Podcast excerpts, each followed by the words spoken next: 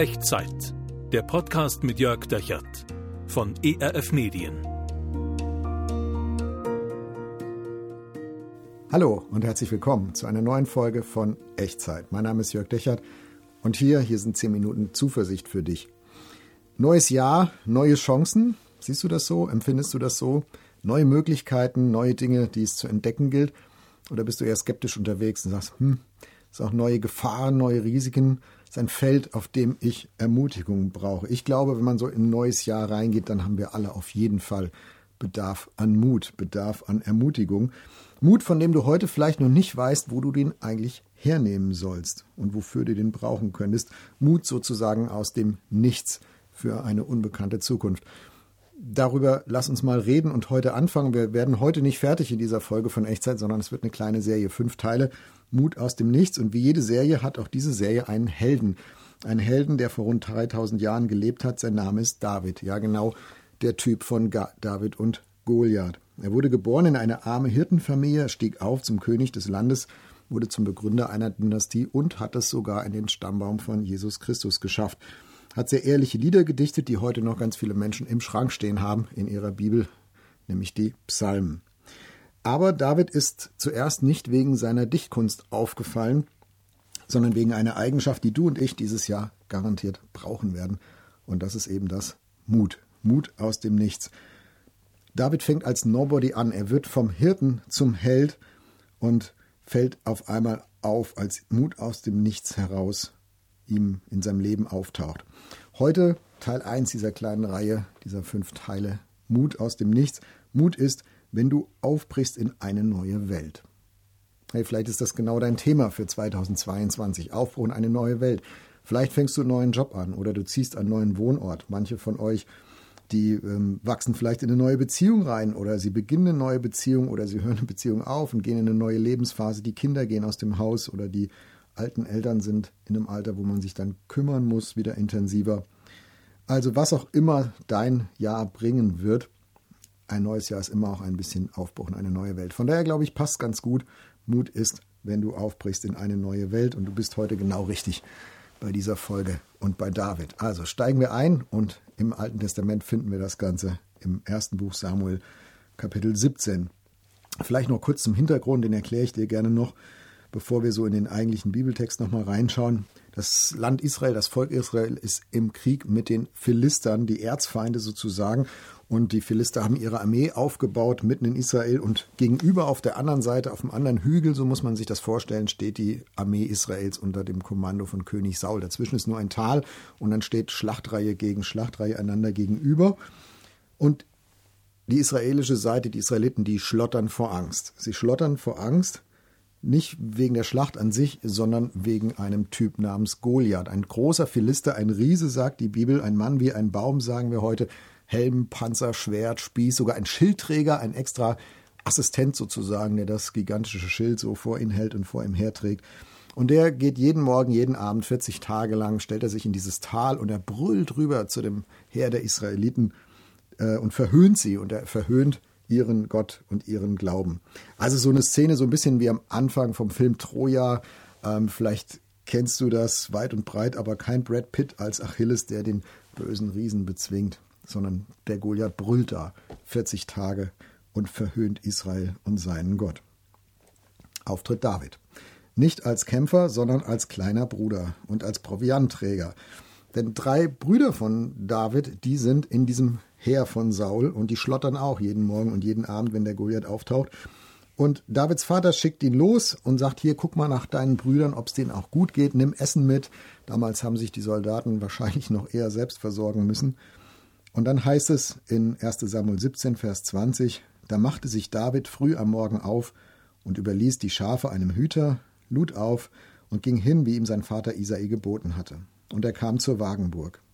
Das Heer aber war ausgezogen und hatte sich aufgestellt zur Schlachtreihe, und sie erhoben das Kriegsgeschrei. Und Israel und die Philister hatten sich aufgestellt, Reihe gegen Reihe, also ne, mit dem Tal dazwischen.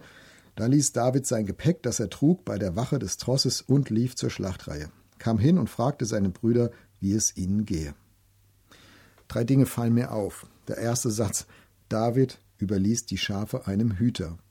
David lässt das Vertraute zurück. David lässt das zurück, was so sein eigenes ist, das, was er besonders gut kann, das, was ihn besonders definiert hat, das, das lässt er hinter sich. Und er hat keine Ahnung, ob der Hüter sich so gut um diese Schafe kümmern kann, wie er David das doch all die Jahre gekonnt hat. Und Schafe, das war damals nicht irgend so ein Hobby, so ein Haustier, sondern Schafe, die Herde, das war der Wohlstand der ganzen Familie. Also David lässt da etwas zurück, was wertvoll ist und David lässt etwas zurück, was ihm ans Herz gewachsen ist und was eigentlich ihn definiert hat, ihn, den Hirten. Und genauso ist es auch, wenn wir aufbrechen ins Unbekannte, vielleicht in diesem Jahr. Wo lässt du etwas zurück? Wo hast du das Gefühl, oh, ich muss etwas hinter mir lassen? Etwas, was mir eigentlich wertvoll ist, etwas, was mich definiert. Und die Frage ist, kann ich das kann ich das beiseite lassen? Kann ich das hinter mir lassen? Kann ich das vielleicht im alten Jahr lassen?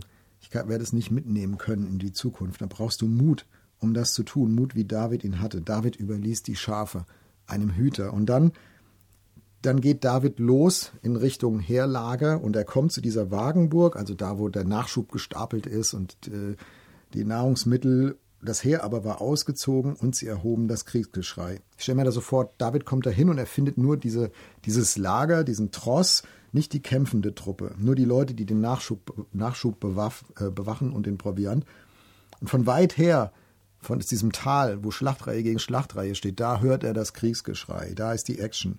Und er weiß, viele, die da jetzt schreien, die werden vielleicht bald nicht mehr leben, wenn es zum Kampf kommt.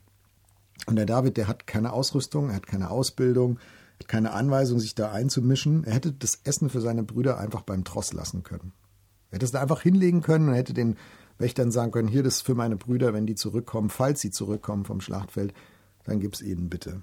Der hätte seinen Job damit gemacht, aber, aber David lässt es nicht dabei, sondern David kommt zur Wagenburg, das Heer war ausgezogen und er zieht los. Das ist das Dritte, was mir auffällt. Da ließ David sein Gepäck, das er trug, bei der Wache des Trosses und lief zur Schlachtreihe. Also David schaut sich die, diese Welt seiner großen Brüder, diese Soldatenwelt, diese Kampfwelt, er schaut die sich nur, nicht nur an, er hört das nicht nur von ferne, er betritt sie. Er läuft darauf zu, er geht darauf zu, er riskiert die Gefahr, er riskiert auch die Zurechtweisung, er riskiert auch die Verhöhnung durch seine Brüder, all das würde kommen, das ist in den nächsten Versen, das lese ich dir jetzt nicht extra vor. Aber ein Schritt, der das Leben eines Hirten für immer verändert, ist, wenn er hier auf die Schlachtreihe zugeht und sich in die Welt der Helden und der Krieger einmischt. Und von all dem sieht David noch nicht viel und er ahnt noch nicht, was da alles auf ihn zukommen wird und wie das alles werden wird. Und trotzdem geht er hin. Mut ist, wenn du aufbrichst in eine neue Welt. Hey, wie ist das bei dir? Was liegt bei dir im Moment gerade an, vielleicht in den nächsten Wochen, in den nächsten Monaten? Wo könntest du zur Schlachtreihe laufen, um eine neue Welt zu betreten. Aber es würde dein Leben vielleicht für immer verändern. Und du weißt noch nicht, was dann werden würde. Wohin wirst du gerufen in diesen Tagen? Vor welcher neuen Welt stehst du gerade? Wirst du nur deinen Job machen oder wirst du etwas riskieren? Und wenn du dir jetzt in dieser Situation, vor dieser Frage, vor dieser neuen Welt von dir, den Mut wünscht, das zu tun, was David getan hat, darauf zuzulaufen, dann, dann bete ich jetzt gerne für dich. Und wie immer bei Echtzeit kannst du gerne mitbeten und dich einfach in Gedanken einklinken in die Worte, die du mich sprechen hörst und es so zu deinem Gebet machen. Wir beten. Gott, du weißt, was dieses Jahr kommen wird, was dieses Jahr sein wird. Manches davon sehe ich heute schon, manches kann ich so aus der Ferne hören und erahnen und von manchem habe ich keine Ahnung.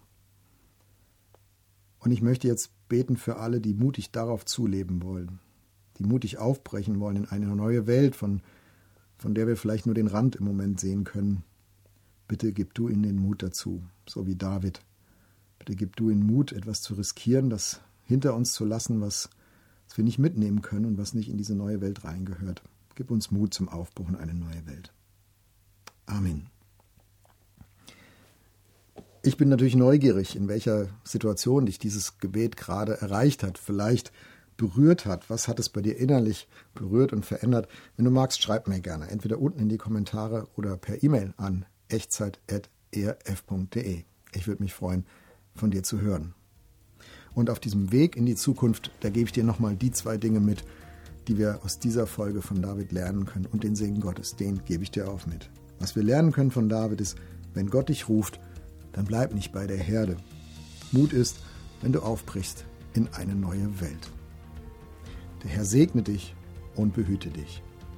Der Herr lasse sein Angesicht leuchten über dir und sei dir gnädig. Der Herr erhebe sein Angesicht auf dich und schenke und bewahre dir seinen Frieden. Amen. Das war Echtzeit. Zehn Minuten Zuversicht für dich. Der Podcast mit Jörg Dechert von ERF Medien.